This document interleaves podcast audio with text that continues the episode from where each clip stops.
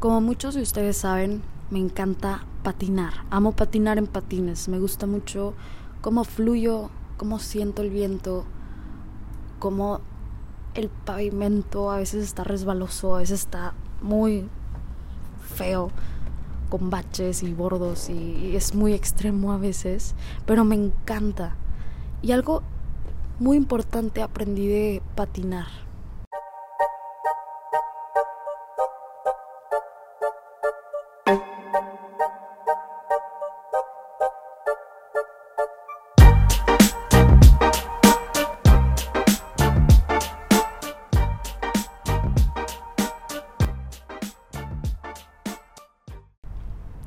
Yo patinaba cuando estaba chiquita.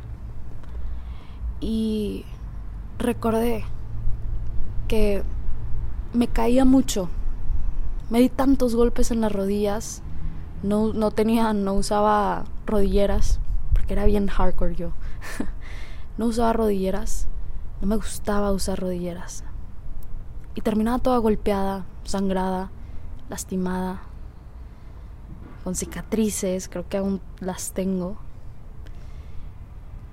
pero poco a poco fui aprendiendo a caerme. Fui aprendiendo a moverme de tal manera en que no me llegara a lastimar tanto, en que no fuera tan brutal mi caída, en que no me rompiera un hueso. Toco madera, jamás me he roto un hueso. Y a veces nos enfocamos tanto en levantarnos que se nos olvida que primero hay que aprender a caernos. Alguien una vez me, me contó una historia que decía así. Era un señor y un un joven y el joven le pregunta al Señor que cómo, cómo le hace para tomar tan buenas decisiones. El Señor le contesta, la experiencia. Y nuestro joven le vuelve a preguntar, bueno, pero ¿qué te dio la experiencia? El Señor le contesta, las malas decisiones.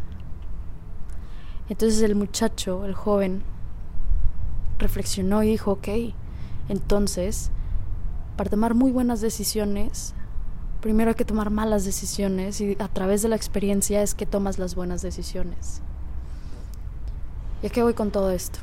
Justamente a que todos quieren llegar a la meta y nadie quiere vivir el proceso. Está bien, tenemos los recursos, tenemos la información para llegar a donde queremos llegar y hay que usarlos de una manera inteligente, buena. Entonces, para no rompernos un hueso, hay que aprender a caernos, hay que aprender a movernos, hay que aprender a utilizar esa información. Sí, tenemos que pasar por experiencias, obviamente. No te estoy diciendo que el mundo es color de rosa, porque si fuera de color rosa, qué aburrido, la verdad. El mundo y tu vida tienen que tener un poco de, de dificultad para ver en la dificultad esas oportunidades de, la que, de las que hablaba para poder llegar a donde queremos llegar. Y aprendí eso con los patines, porque hace poco casi me caía, casi me daba en la madre en verdad. Y recordé cómo caerme. Recordé que no debía de poner mis manos enfrente porque si no me podía quebrar las muñecas.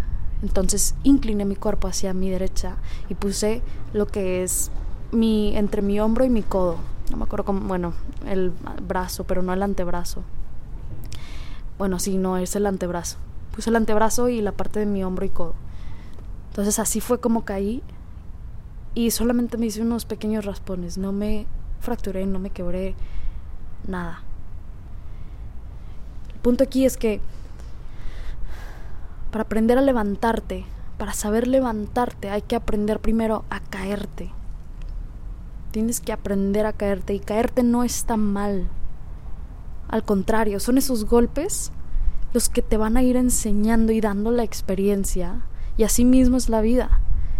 en la vida vas aprendiendo a ser mejor persona, a que te vaya mejor profesionalmente, a llegar a donde quieres llegar gracias a los golpes, cicatrices y experiencias que has vivido, dificultades. Pero siempre tienes que ver oportunidades en las dificultades. Eso es una persona optimista.